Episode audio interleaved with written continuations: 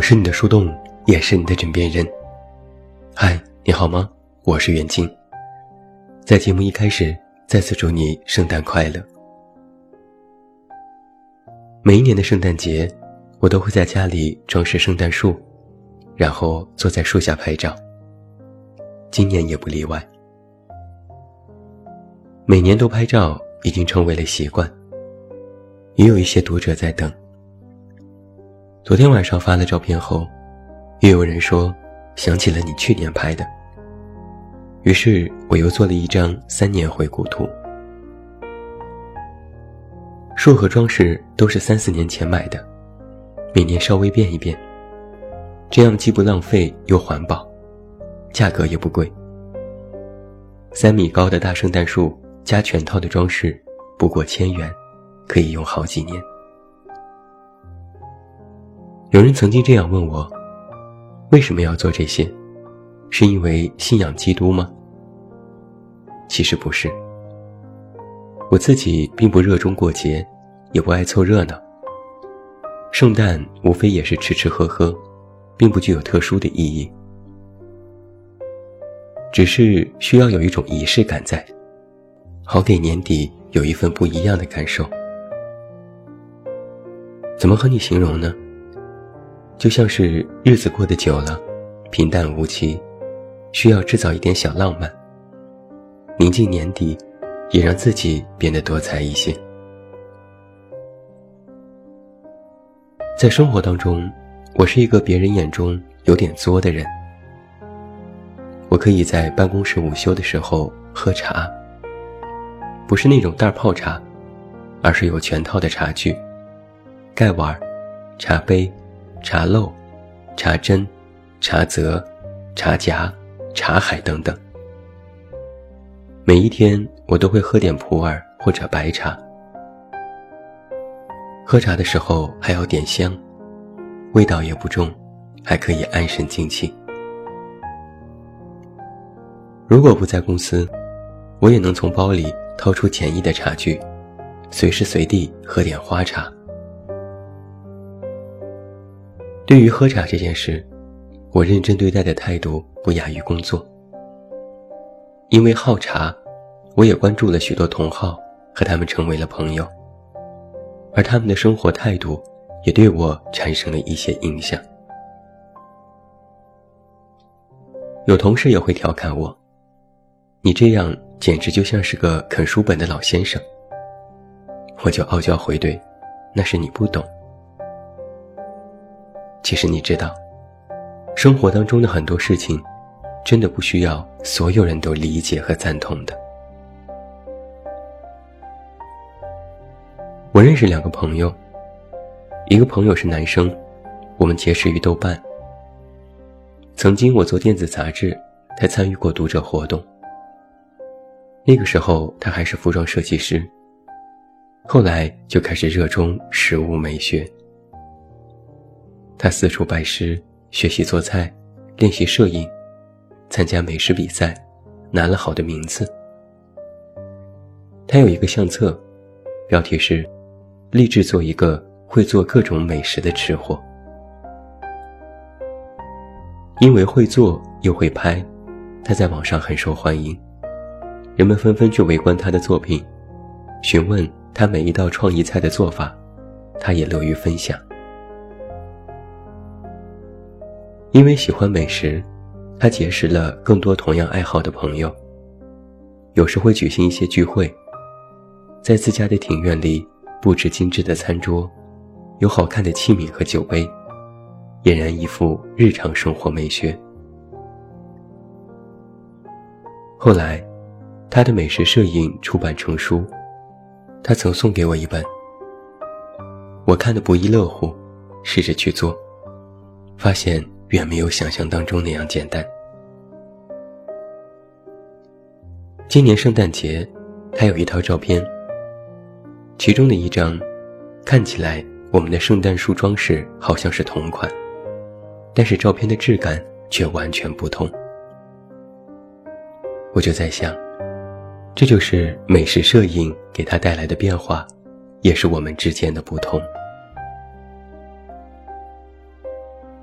另一个朋友是女生，我和她认识的时间也不短了，但却没有说过几句话。印象当中就知道是个爱笑的安静女孩，没什么特别。直到有一天，她在朋友圈里发了自己手账的照片，我才发现，原来，这还是一个热爱生活的好姑娘。很多女生都很喜欢手账。原因可能是因为它好看、有趣，可以记录生活，又能随心所欲地进行设计。但是想做出一本好看的手账，却并非那么简单。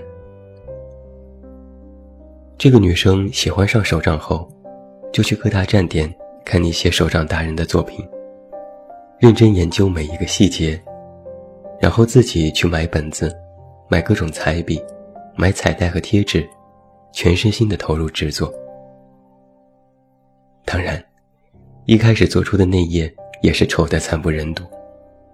但是渐渐的就好看了起来。既有自己的日记和健身打卡，还有各种摘录和小心得，再配上自己喜欢的图案，十分的美丽。因为喜欢手账，他就格外关注设计和美学。自己的审美也变得更好，生活也变得精致起来。之前有读者给我推荐过一些手账的 APP，我也去下载，但后来发现，制作简单的一页就要花费很长的时间，那就可想而知，如果是纯手工制作一本手账，真的是需要真心喜欢。对于这些大家每个人不同的爱好，我见过网上有许多人发问，甚至是 diss。比如之前在豆瓣，我就看到一个人在一个美食相册下这样回复：在别人眼里，就只是一个摆盘，一个纯拍照，有着拍照的功夫早就吃完了。我也在别人分享自己手账的回复里，看到有人说。费了半天劲做这个有什么用？想要记录什么，在手机备忘录里打字不就好了吗？也有人问过我，干嘛给家里买那么多装饰品？为什么非要一本正经的喝茶、读经？是不是要出家成仙？我不知道其他人是什么感觉，但是我在看到这些话的时候，第一时间就是想笑。然后想回复，关你屁事。很多你自己郑重其事对待的事情，在别人眼里都是无用的。但其实你自己想一想，我们正在做的事情，或者是想要的事情，大多也是无用的。小的时候，你想要零食，想买玩具，在家人眼里，对学习无益。是无用的。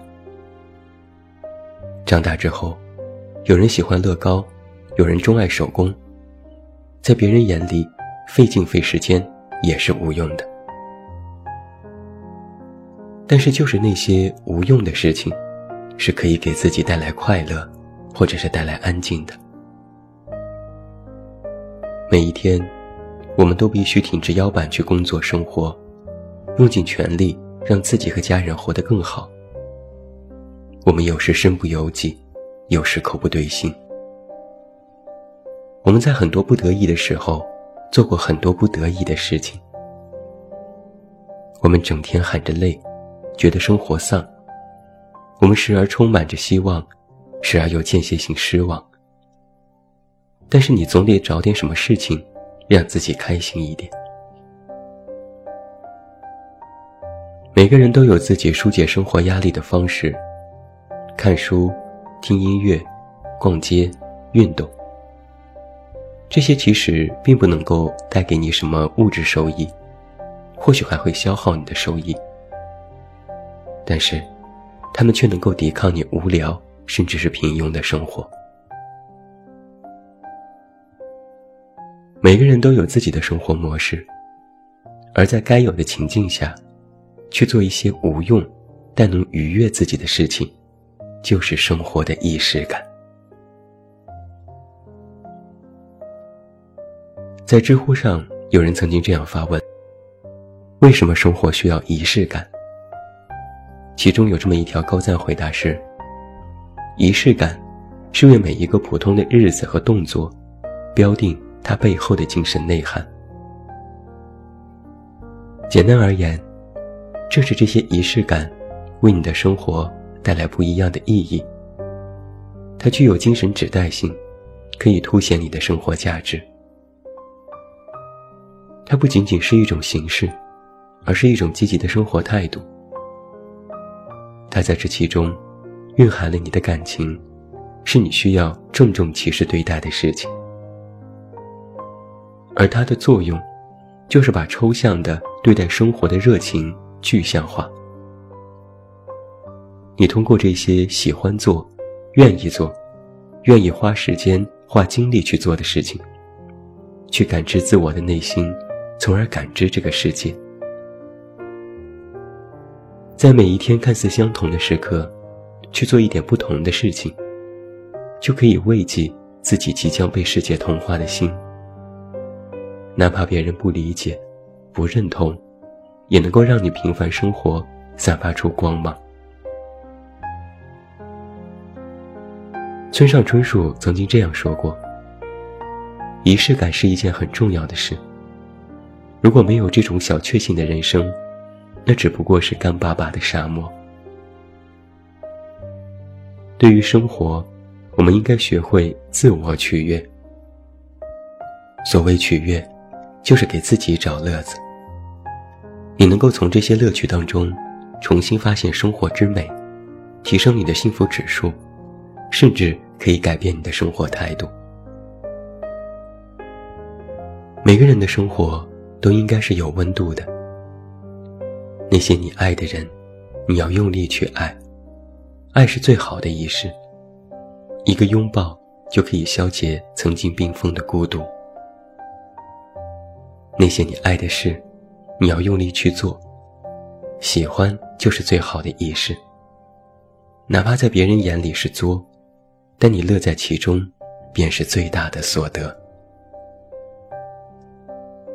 无论你有多疲惫，你都要时刻保持一点对生活的热情，总比连过场都懒得走要强得多。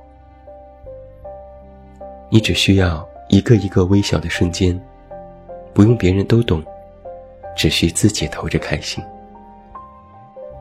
就像是曾经，你兜里揣满了糖果，大人们都说吃糖不好，但你照样视若珍宝。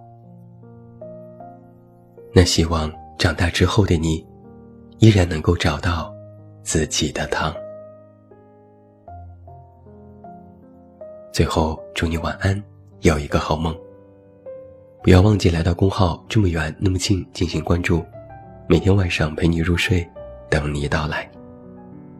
我是远近，我们明天再见。